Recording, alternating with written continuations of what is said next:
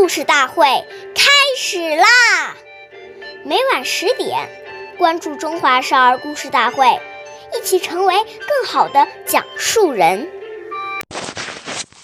岁月易流逝，故事永流传，弘扬中华瑰宝，传承红色基因。我是中华少儿故事大会讲述人徐楚曼。今天我给大家讲的故事是《故事大会红色经典故事》第十六集，任弼时获得纺线比赛冠军。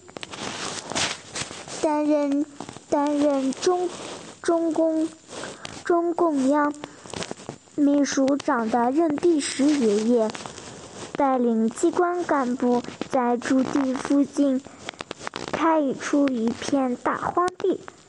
种上了瓜果蔬菜，他还以身作则，积极投入投投身于访庙活动，并向三五九旅王镇旅长要了一部纺车，在工作之余，像别人一样盘腿而坐，操起纺车，学纺庙棉纱。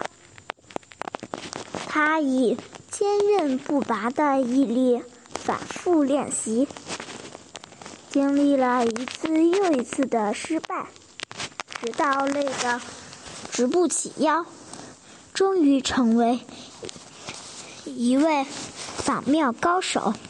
一九四三年三月，中央机关决定开展一次纺线比赛，比赛进行了整整三个小时。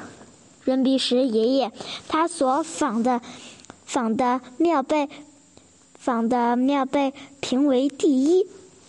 感谢大家的收听，关注中华少儿故事大会，一起成为更好的讲述人。